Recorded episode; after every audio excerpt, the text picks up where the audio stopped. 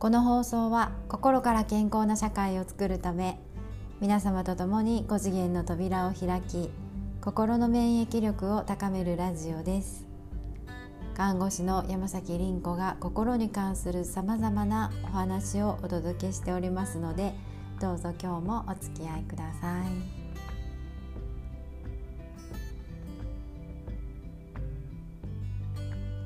おはようございます。えー、大阪は非常に今日いい天気になってましてすごい爽やかなんですよね。まあ、台風が来てね少し寒かったんですけどまあ本来この季節なのかなっていう今一番いい時かなっていうふうに思いますね快適に過ごしたいですよねで私はこの台風の間ですねまあ、あの東京に行っておりまして、まあ、授業があの丸2日間あったんですがそれ以外にもねあのいろんな人にお会いできたんですよね。そうそういつもなんかスケジュールがね、まあ、目いっぱいであんまりそういう時間取れないんですけど今回はねなんかいろいろとタイミングが合いまして、まあ、なんか4人ぐらいあの個人的にねお会いすることができたんですよね。でやっぱりねお話しするのってあのまあほとんどがこのまあ現状というよりは、まあ、未来の話の方が多いですよね。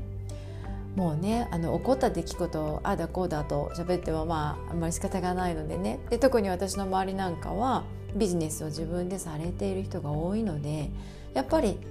心配なのは未来のことなんですよね。でうんとまあその中にはですねまあ不思議な話もあって 世界政府だったりとかねあのなんか宇宙人の話だったりとかね、まあ、なんかそういう話もあるわけですよ。うん、医療医療なんかだったら再生医療だったりとかねあの不思議な話もあるわけなんですけどまあみんなねなんかやっぱり模索してるなっていうこういう感覚なんですよね。でねあの雇用されている人もね自分でビジネスされてない人でも、うん、やっぱりこれから先どうなるんだろうって自分が今まで通りになんかここで働けるようにはなんか感じないなっていうこうなんかうんあの未来のね心配をちょっと無意識的に感じ取っていらっしゃる方も多いんじゃないかなって思うんですよね。そしてやっぱりね一番一番まずいのかなどうかなみんなそんなに変わらないのかもしれないですけどやっぱり私のようなねフリーランス事業をされている方ねやっぱりコロナで非常に打撃を受けましたよね。でどうやらなんか今まで通りの仕事のやり方ではうまくいかないようだっていうことでまあ私もいろんな情報収集をしてそして秋分の日のねラジオでお伝えしたようにあの政府の方針だとか世界の方向だとかあのこういうものもねお伝えしているわけですね。で今日はですねあの来年以降フリーランスってどうなるの？っていうお話で、えー、私のねちょっと予測をお伝えしたいなと思うんですあの信じても信じなくてもどっちでもいいですなんか一つの意見としてねあそういう意見もあるかなっていう感じで聞いていただけたらなっていうふうに思います。あのやっぱりねいろんな情報をとってもやっぱりこれからの時代って AI が優位なんですよね。で AI の仕組みを上手に使う人で、まあ、人類のこの脳科学ですよね脳科学システム私たちの脳と、えっと、パソコンの中のプログラムっていうのはね本当にこれね同じなんですよね。パソコンの中の機能使える機能ってね人間の頭を参考にして認知科学作ってるんですよね。あの例えばですねえっとクリック一つでモノクロになったりとか、うん、なんかセピアになったりとかでね画像がねピンクになったりとかいろいろ変わるじゃないですか。これってねまあ、NLP の中でも出てくるんですけど、えーと、自分の脳の中のシステムなんですよ。そうその脳の中のシステムを外に出してるんですよねこれ、えーと、パソコン AI っていうのはね。だから人間の脳がどのようなシステムにできているのかっていうのを、まあ、導き出したのが脳科学と認知科学ででそれを参考に AI を作ってきてもういよいよ AI が人類を超えてあのディープラーニングですね自分自身で、えーと、学んで成長していくっていうこういう時代に入ったわけなんですよね。でやっぱりこれからね AI と人類の共存なんですね。うんと AI だけではそれはもう動かないですよね今のところね。で人間だけではもうダメなわけなんですよねビジネスしていくのにねパソコンやスマホを使わないわけにはいかないと。まあなのでですねこれは人プラス、えー、AI を使った、まあ、自動化システムっていうものがね今後やっぱものを言うなっていうふうに思うわけです。皆さんいかがでしょうか、ねでねなんでそういうふうに私がまあ至ったかっていうのは、まあ、これまでのラジオでいろんな情報をね、まあ、シェアさせていただいているんですけれどもあのそれ以外ラジオでまあなんかお話ししていないことうんと私がこう周りを見ていてなんとなく感じていることとかも含めてうんとちょっとお話ししてみたいなと思うんですね。とねまずね私がうん最初にビジネスをやり始めた頃とですねコーチングですよね。あのコーチングにもですね,、えっとね本当に変化したい人のまあなんていうのかな。本物のコーチングって言ったらなんかあれなんですけどまあそういうものとねそうではない。ただなんかこう自分を認めてほしいだけっていう共感型のねあのコーチングと2種類あるんですよね。で私は本当にその人の人生に変容を起こしたいのであのまあどちらかというと脳科学なんですよね。無意識をまあえっ、ー、と何て言うのかな。無意識の変容ですよね。だからその人が気が付かないうちに変えちゃうっていう。うんなんかそういうこうあんまり感情を伴わない。うんとピンコさんに会えてよかったとかなんかあんまりこういう感情的なものを生まないあの淡々としたコーチングなんですよね。人が変化する時ってやっぱりこういうものなんですよ。でもう一つはですねその共感型のシスあのコーチングなんですけどそれはねとにかくね共感して相手を気持ちよくしてでなんだろうなこうその場にその場だけのこうなんか心地いいこうコーチングなんですよね。でこれを求めている人が98%ぐらいです。ほとんどの人はあのこの気持ちよくなりたくって自分を認めてもらいたくって、えーと、コーチング受けるんですね。本当に変化したい人っていうのは2%ぐらいなんですよね。で、まあ、その共感も、えー、と相手のためになってるなら、まあ、それはそれでいいんですよ。相手がそれを求めてるならそれを提供してもいいんですね。だけどまあ真相を明かしてみれば、えー、その人は非常に感情的に嬉しくなっていてでもこの感情ってまああのよく持っても3週間ぐらいなんですよね結局また日常の変化していないあの不満な、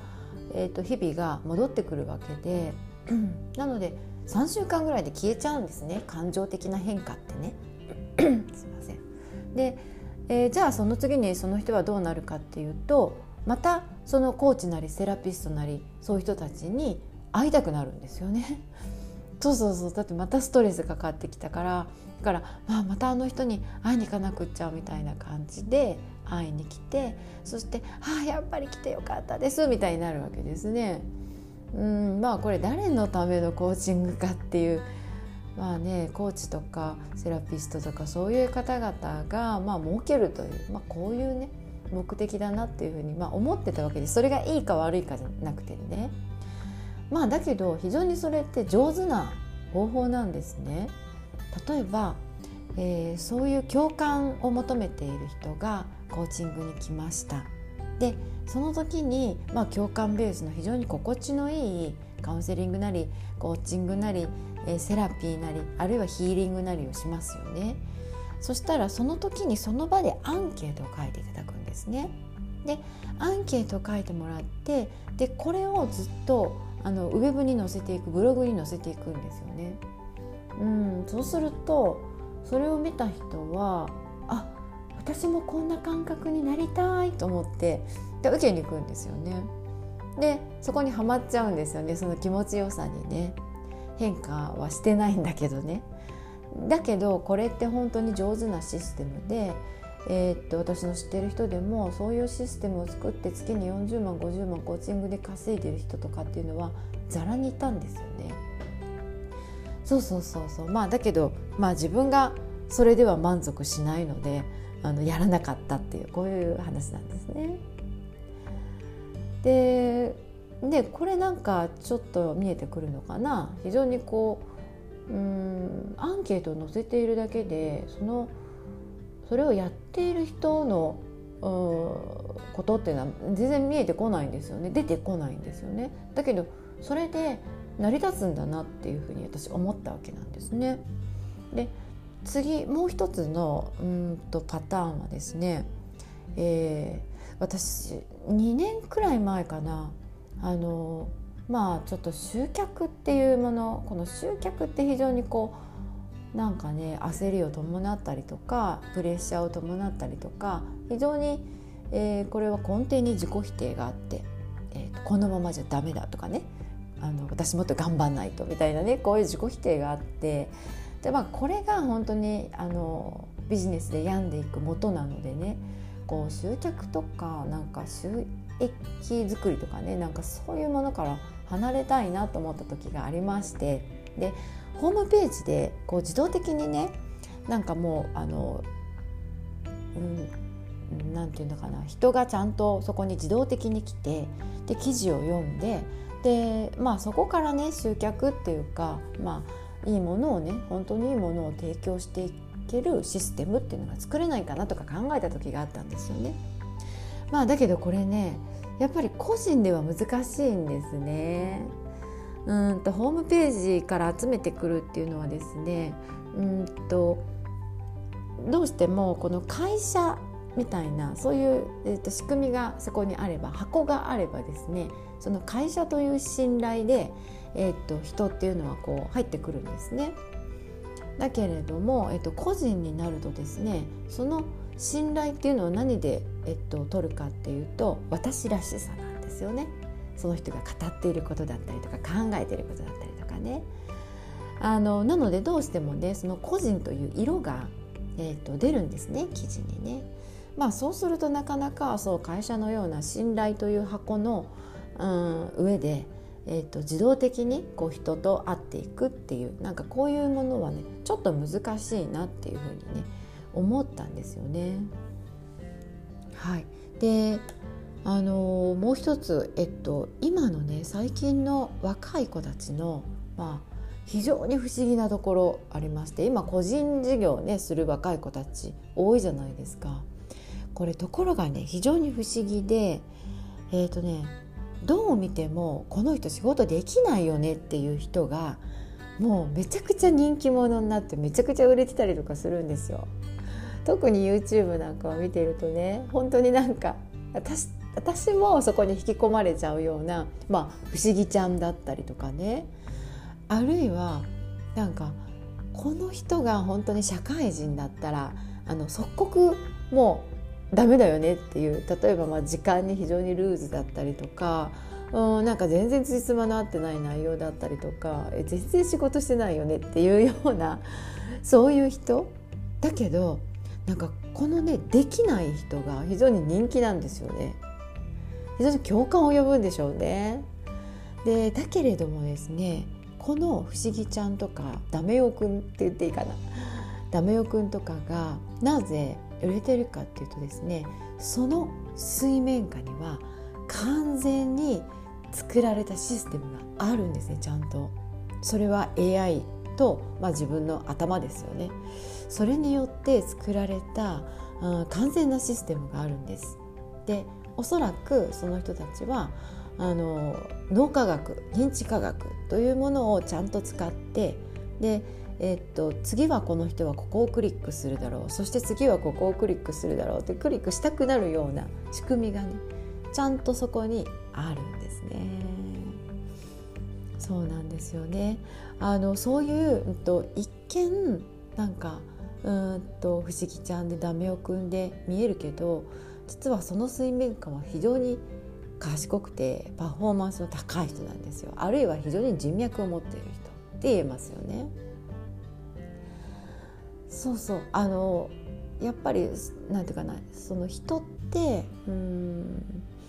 なんていうかな。こう会社もそうだしそのアンケートを取ってどんどん載せていくってこのシステムもそうだしでこの今の若い子たちの人気者になってる若い子たちもそうなんですけどとね自分っていうのを出してないですよね。本当の自分とか。そうですよね。いないですよね本当の自分って。あのそこにはなんか上手になんか見せられたものがあるだけで。でもちろんあの個人で活動する場合はそこに人も必要なんですけどでもそれも何て言うかなこう上手に見せられたその人がいるだけなんですよね。そうそうそう。あのこういうなんかシステムなんだなって。社会で一番力を持っているのはシステム。うん、とか例えば看護でもね、えっと、機能型のシステムってこうなんかこう一人はこれをして一人は、うん、これをして一人はこれをしてっていうこの一人一人がバラバラのうんと機能別役割っていうこれはね多分昭和の頃の、まあ、やり方なんですよシステムなんですよね。そうではなくって今は、えーと、ぐるっと,、うんと包括したシステムですね。でこれを本当にこうなんか自分人ではなくシステム重視なんですよね。それがこれからのまあフリーランスの働き方としてもそれが必要だなっていうふうに思ったわけなんです。あの私、まあ、コミュニケーションとかもねやってますけどでこれ最初は自己探求なんですよね自分とはどういうシステムでできてるかっていうのを半年ぐらいかけて、まあ、徹底的に脳科学認知科学で学んでいくんですけどあのこれやるとね、えー、本当の自分なんていないっていうのが分かるんですね。ちょっとシビアかもしれませんが、えっと、自分っていうのはねそもそも空なんですね空っぽなんですね。でこの辺はまあちょっとね話すと長くなるので授業の内容になっちゃうんですけどねうんとねまあ人はどのようにでも変われるっていうことなんです。でそこにそういうことに目覚めている人がおそらく、まあ、これからそういう自動化システムっていうのを作っていけるんじゃないかなって思うんですね。で AI っていうのはえ念がないですよね。それそうですよね。あの体調が悪くなることもないですしあの今日今日は休みますとかって言って急にねあの休んだりとかすることもないですよね。あのなので完全に空なんですね AI のシステムって。これあの非常に美しいエネルギーなんですよ。念がないっていうのは、えー、邪魔しないんですね。その人に過剰な介入とかしないのでその人が受け取りたいものだけを受け取れるので非常に空なんですよね。でただ AI だけではどうやらまだ今の段階ではダメでやっぱり人っていうこの誰がうんとその上に立ってるかっていうここも必要なんですね人の匂いというかね人間臭さっていうかねでまあその割合は何を提供するかっていうコンテンツによってちょっと人の出てくる割合っていうのは変わるなっていうふうにね思ってるんですね。そう私たちはこれから AI の共存ですおそらくこれはまあもちろん会社っていうのはそもそもそうでしょう会社ってそういうシステムシステムでできてるんでねでフリーランスの私たちもやっぱりそこに近づいていくっていうことなんですよね。で AI が発展してくれてるおかげで、まあ、コロナのおかげでって言ってもいいと思うんですけど、えっと、フリーランスも、えっと、そういう方向で進む、えー、チャンスがやってきたそういう時期がやってきたっていうこういうことだと思いますね。はいいかがだったでしょうか？何かあのヒントになったらいいなっていうふうに思います。もうなんかねあんまり落ち込んでる人とかもね今のところそんな周りにはいません。いろんな予測をして心配してるだけではねやっぱり何も変わらないのでその中に良さを見つけてそして自分はどの道に進むべきなのかっていうことをまあね一緒に考えてきたらなっていうふうに思っております。はいえー、私山崎凛子は幸せ健康村の運営とかウェルネスナースの育成個人においてはウェルネスコーチングなどをしております幸せ健康村ではこれから魂の授業をウェルネスナースプログラムでは5次元に上昇するための学びをしております。どうかどこかにご参加いただけますと幸いです。今日もお聴きくださりありがとうございました。爽やかな一日にしましょう。